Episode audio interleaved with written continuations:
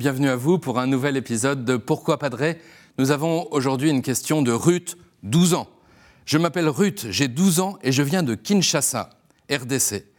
Voici ma question. Si quelqu'un dans ce monde est gentil, serviable, etc., et qu'il a aussi commis des défauts, mais il ne connaît pas Jésus-Christ, ira-t-il au paradis ou en enfer?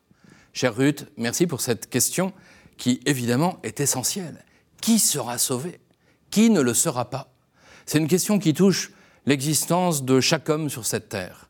Et les traditions religieuses, dans leur grande diversité, y répondent de manière extrêmement variée, offrent des réponses très différentes. Certaines affirment qu'il faut être fidèle à la lettre, à la loi divine, et qu'alors tout va bien.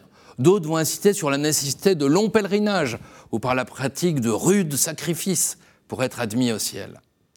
Chez nous, chrétiens, nous savons que le jugement appartient à Dieu et qu'à chaque Eucharistie, on prie pour la gloire de Dieu et le salut du monde.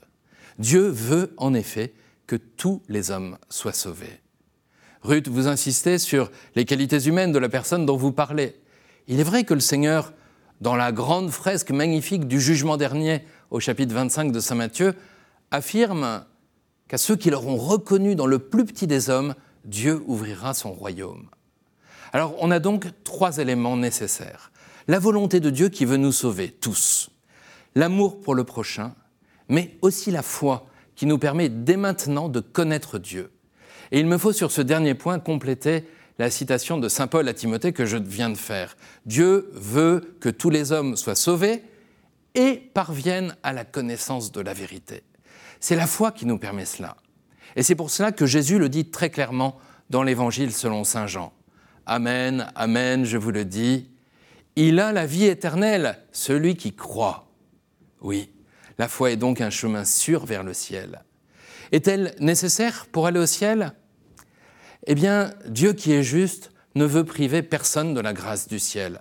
Ceux qui ne connaissent pas Jésus, ou qui n'ont pas pu le connaître, pensons à tous ceux qui ont vécu avant lui par exemple, ont en eux leur conscience qui peut les pousser à chercher et à réaliser le bien.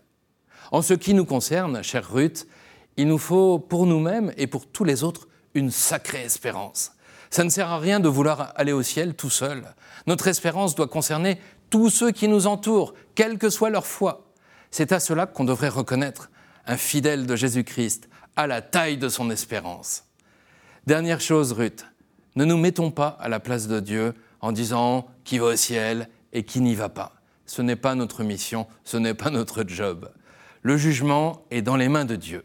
Mais attendez-vous à un drôle de tribunal où le juge est aussi notre avocat. En prenant le chemin du ciel, amenons tout le monde avec nous. Vous pouvoi poser d'autres questions en envoyant un mail à l'adresse pourquoipadré.com ou sur les réseaux sociaux avec le hashtag pourquoipadré.